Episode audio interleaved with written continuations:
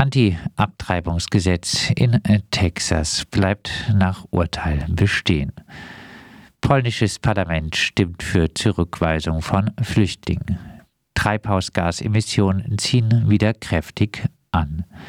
Beirut. Demonstration gegen Richter endet in Schießerei. Facebook schweigt zur Frage nach Desinformation über die Pandemie.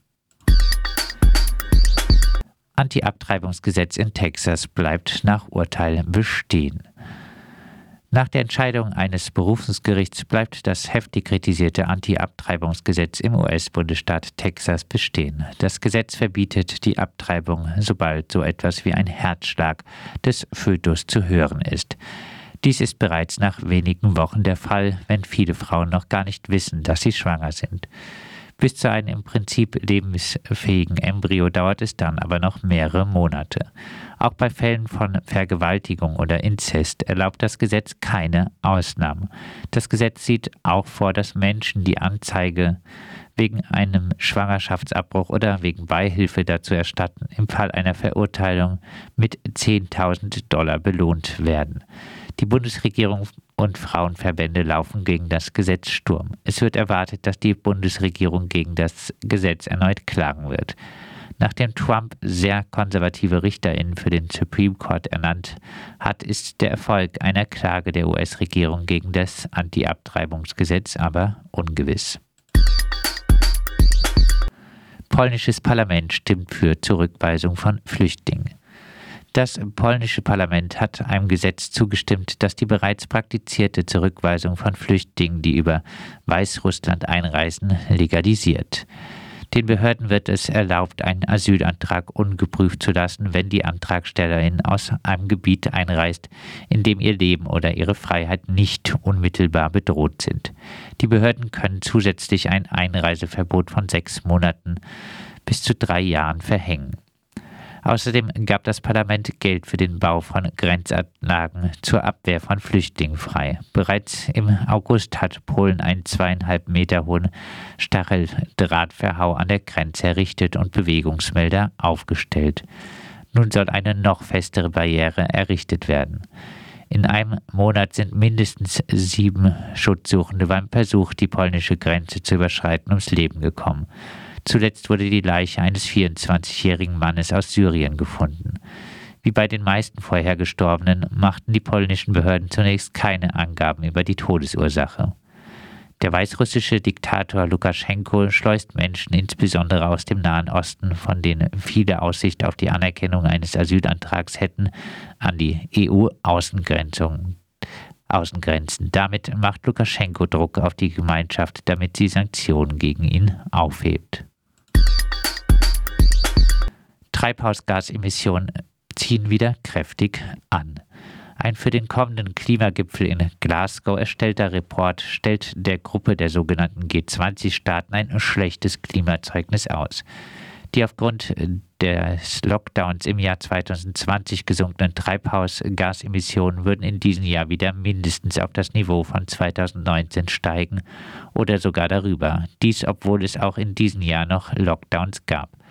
Zumindest in China, Indien, Indonesien und dem rinderreichen Argentinien werden die Emissionen das Vorkriegsniveau übertreffen. Auch Deutschland kommt in dem Climate Transparency Report schlecht weg. Der Grund ist der zögerliche Ausstieg aus der Kohle, die langsame Abkehr von Verbrennungsmotoren und der fast zum Erliegen gekommene Ausbau bei der Windenergie. Dabei hapert es nicht nur bei der Umsetzung der Klimapolitik. Nach dem Report hat keines der G20-Länder sich selbst Ziele gesetzt, die ausreichend sind, um eine Erwärmung des Planeten um mehr als 1,5 Grad zu beschränken. Ein Umzug auf einen anderen bewohnbaren Planeten scheint jedoch nicht möglich. Beirut. Am Donnerstag haben in der libanesischen Hauptstadt Beirut Unbekannte von Dächern das Feuer auf eine Demonstration eröffnet. Darauf schossen sofort Milizionäre der schiitischen Organisation Hisbollah und Amal ihrerseits mit Sturmgewehren und Panzerfäusten angeblich zurück. Die Schießerei dauerte insgesamt etwa vier Stunden. Nach offiziellen Angaben starben sechs Menschen und 32 wurden verletzt. Die schiitische Organisation, die auch zu der Demonstration aufgerufen hatte, beschuldigten die rechte christliche Bewegung, libanesische Kräfte das Feuer eröffnet zu haben. Diese wies den Vorwurf zurück. Neun Personen angeblich von beiden Seiten wurden festgenommen. Mit der Demonstration, an der einige hundert Menschen teilnahmen, forderten die Hisbollah und die Amal die Entlassung des Richters Tarek Bita. Bita soll die Hintergründe einer großen Explosion klären, die am 4. August letzten Jahres den Hafen von Beirut verwüstet hatte. Über 200 Menschen starben und über 6000 wurden verletzt. Im Hafen wurde über Jahre eine große Menge Ammoniumnitrat gelagert. Dieses ist ein wichtiges Düngemittel, kann mit einer Initialzündung aber auch als Sprengstoff verwendet werden. Die Explosion äh, war eine der größten Explosionen mit nicht atomaren Sprengstoffen, die je stattgefunden hat. Bitar hatte wegen der Explosion Haftbefehle gegen den früheren Finanzminister und gegen einen früheren Innenminister ausgestellt. Der Finanzminister Khalil ist einer der führenden Politiker der Amal. Bitar war auch die Rolle des ehemaligen Ministerpräsidenten Hassan Diab im Zusammenhang mit der Explosion untersuchen.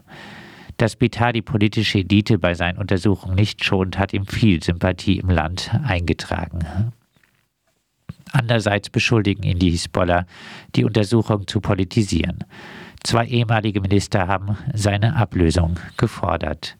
Das Parlament weigerte sich, die Immunität mehrerer Politiker, denen Fahrlässigkeit vorgeworfen wird, aufzuheben. Auch Pitas Vorgänger wurde bereits aufgrund von politischem Grunddruck der gleichen Person abgelöst. Pitas Gegner wollen die Untersuchungskommission durch die Schaffung eines ganz neuen juristischen Gremiums ersetzen.